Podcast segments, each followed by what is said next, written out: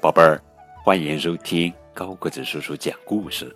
今天呀，我们继续来讲中国经典获奖童话，根据上海美术电影制片厂同名影片改编《阿凡提的故事》第五本图画书《寻开心》和宝驴，主编于飞鱼。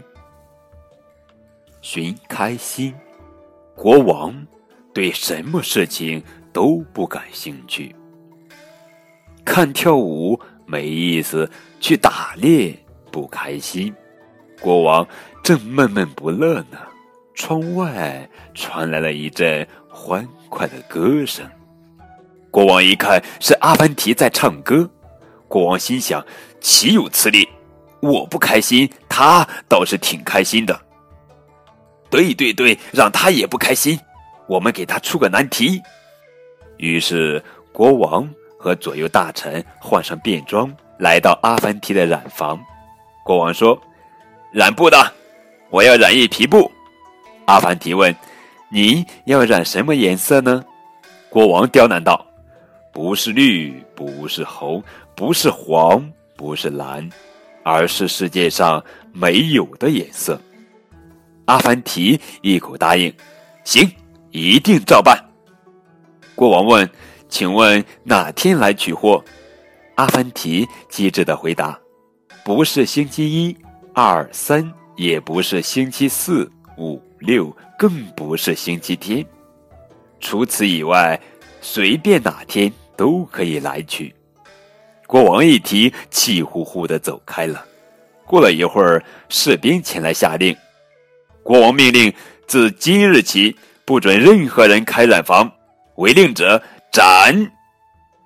这天，国王正不高兴呢，窗外又传来一阵歌声。这次，阿凡提变为鞋匠，一边做鞋一边歌唱，开心极了。国王和左右大臣再次换上便装，来到阿凡提的鞋铺。阿凡提问：“呃，您要买鞋吗？”国王说：“不。”我想买我的手最先碰到的东西。阿凡提拿出几双鞋，国王都说不要。国王说：“我是来买你的。”说完，他就追着阿凡提满屋子跑。阿凡提爬上了阁楼，国王追到梯子下，扶着梯子就想往上爬。你最先碰到的是梯子，买梯子吧。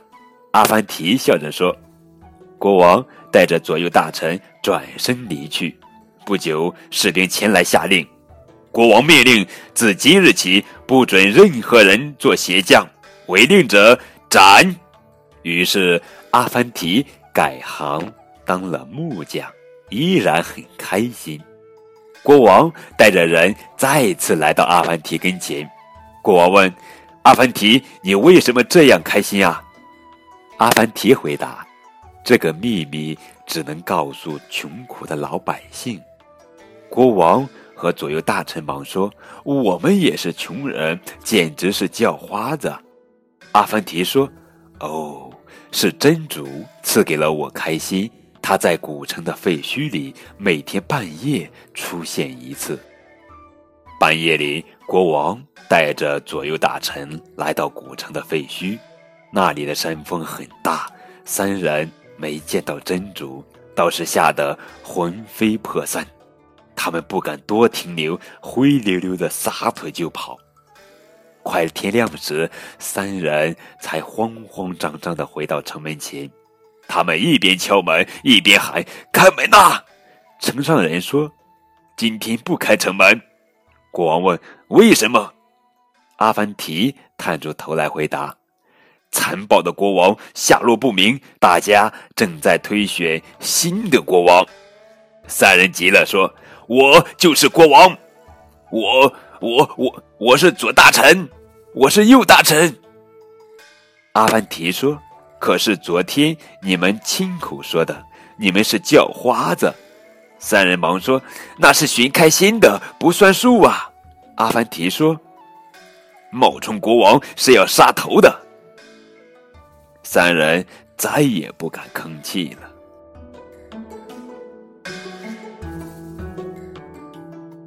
宝驴。税务官向钦差大臣的女儿求婚却被这个贪财的妇女狠狠的嘲笑了一顿。他一不小心失足掉进了水里。众人向他伸手想拉他上岸。可他却担心大伙会跟他要银子，而不肯伸出手来。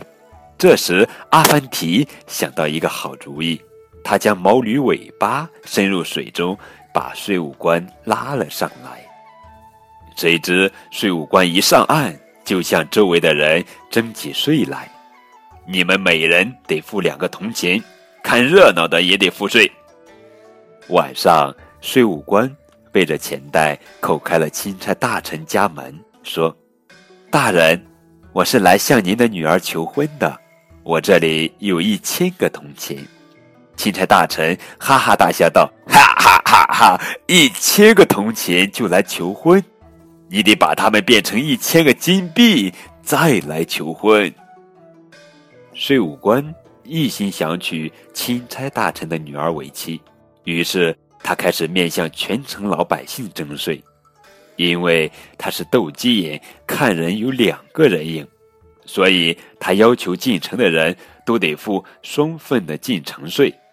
这天，阿凡提骑着毛驴来了，税务官说：“进城会朋友要付做客税，送礼要付送礼税，收礼税双份，唱歌跳舞再加娱乐税。”阿凡提拿出一个金币，税务官一看，说：“那你得交道路税、铺路税、扫路税、走路税。”阿凡提说：“行。”阿凡提事先把一块金币放进毛驴屁股处，然后他围着毛驴念念有词，又拍了拍毛驴屁股，一块金币掉了下来。